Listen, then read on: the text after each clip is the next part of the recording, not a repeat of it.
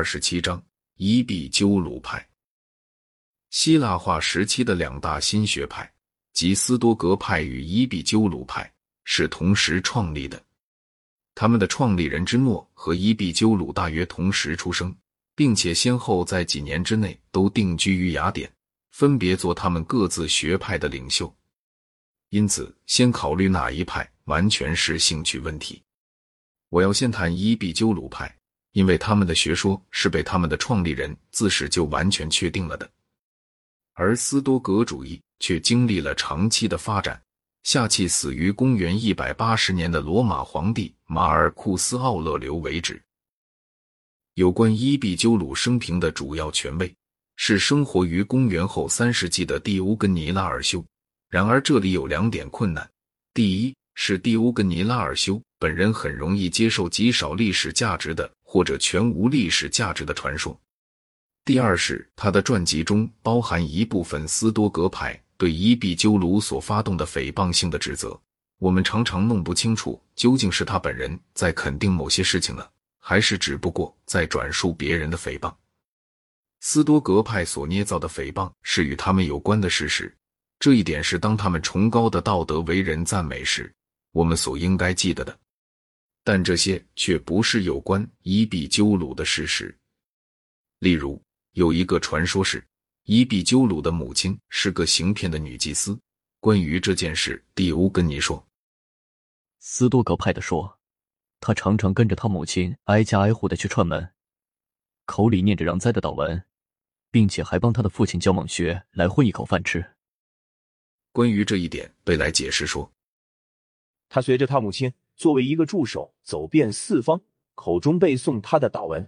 假如这个故事有任何真实性的话，那么在很年轻的时候，他可能早就被后来在他的学说中成为显著特征的那种对于迷信的仇视所激发起来了。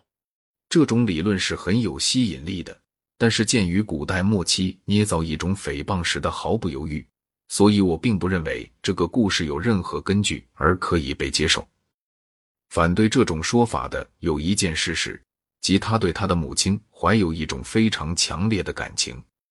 然而，伊壁鸠鲁一生的主要事实似乎是可以确定的：他的父亲是萨摩地方一个贫穷的雅典殖民者。伊壁鸠鲁生于公元前三四二或三四一年，但究竟是生于萨摩还是生于亚底加？我们就不知道了。无论如何，他的幼年时代是在萨摩度过的。他自述，他从十四岁开始研究哲学，在十八岁的时候，即约亚历山大逝世的时候，他来到了雅典，显然是为着确定他的公民权而来的。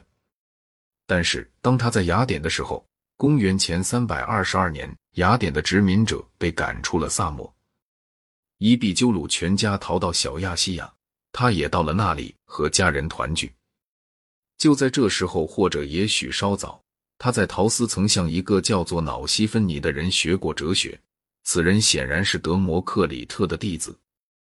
虽然伊壁鸠鲁的成熟的哲学所得之于德摩克里特的，要比得之于任何其他哲学家的为多，然而他对于瑙西芬尼却除了轻蔑之外，并没有说过任何别的话。他把瑙西芬尼叫做软体动物。公元前三一一年，伊壁鸠鲁创立了他的学校，最初是在米特林，后来是在兰普萨谷。自公元前三零七年而后，就在雅典。他于公元前两百七十年或二七一年死于雅典。经过了多难的青年时代之后，他在雅典的生活是平静的，仅仅受到健康不佳的打搅。他有一所房子和一座花园。他就在这个花园里讲学。他的三个兄弟和另外一些人从一开始就是他的学校的成员，但是在雅典，他的团体的人数增加起来了。不仅是学哲学的弟子增加了，而且还有朋友们和他们的孩子们，以及奴隶们和妓女们。这些妓女们成了他的敌人诽谤的借口，但显然是完全不公正的。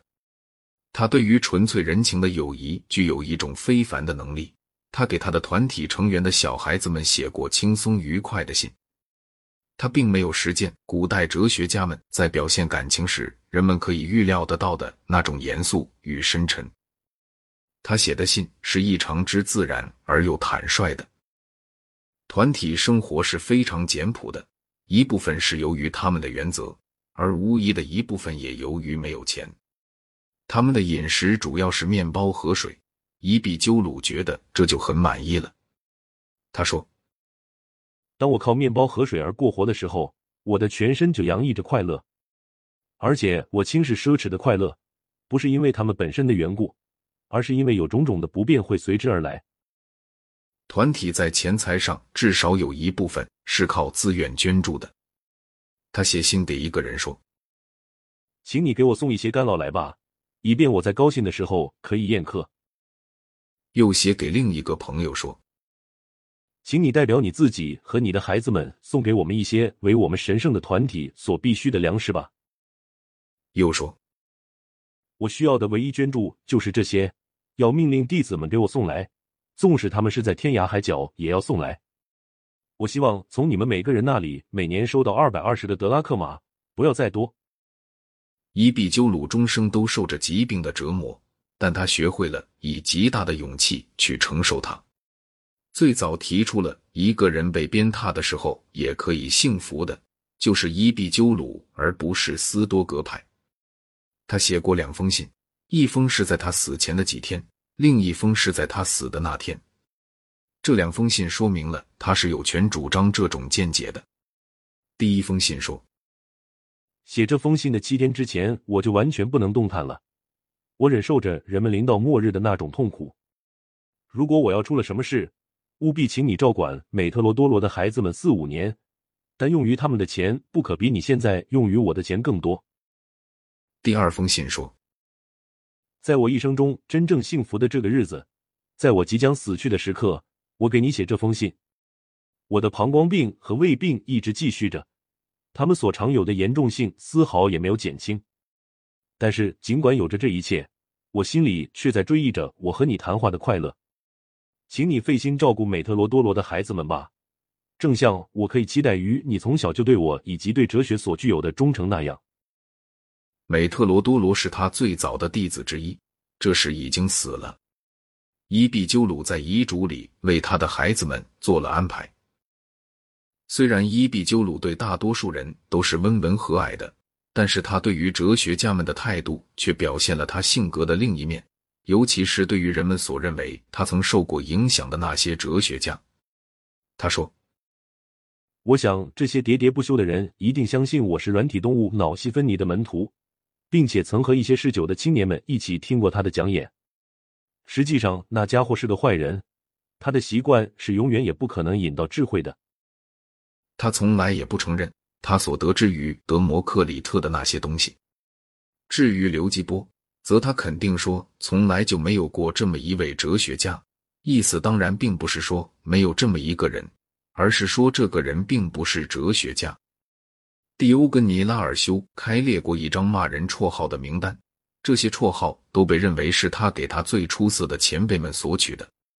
除了对于别的哲学家们的这种气量狭隘之外，他还有一个严重的错误，就是他那专断的教条主义。他的弟子必须学习包括他全部学说在内的一套信条，这些信条是不许怀疑的。终于便没有一个弟子曾补充过或者修正过任何的东西。两百年之后，当卢克莱修把伊壁鸠鲁的哲学写成诗的时候，他对于这位老师的教训也并没有加入任何理论上的新东西。凡是可能加以比较的地方，我们都发现卢克莱修总是与原意密切符合的。一般公认在另外一些地方，他可能填补起来了由于伊壁鸠鲁整整三百卷书的遗失而给我们的知识所造成的空隙。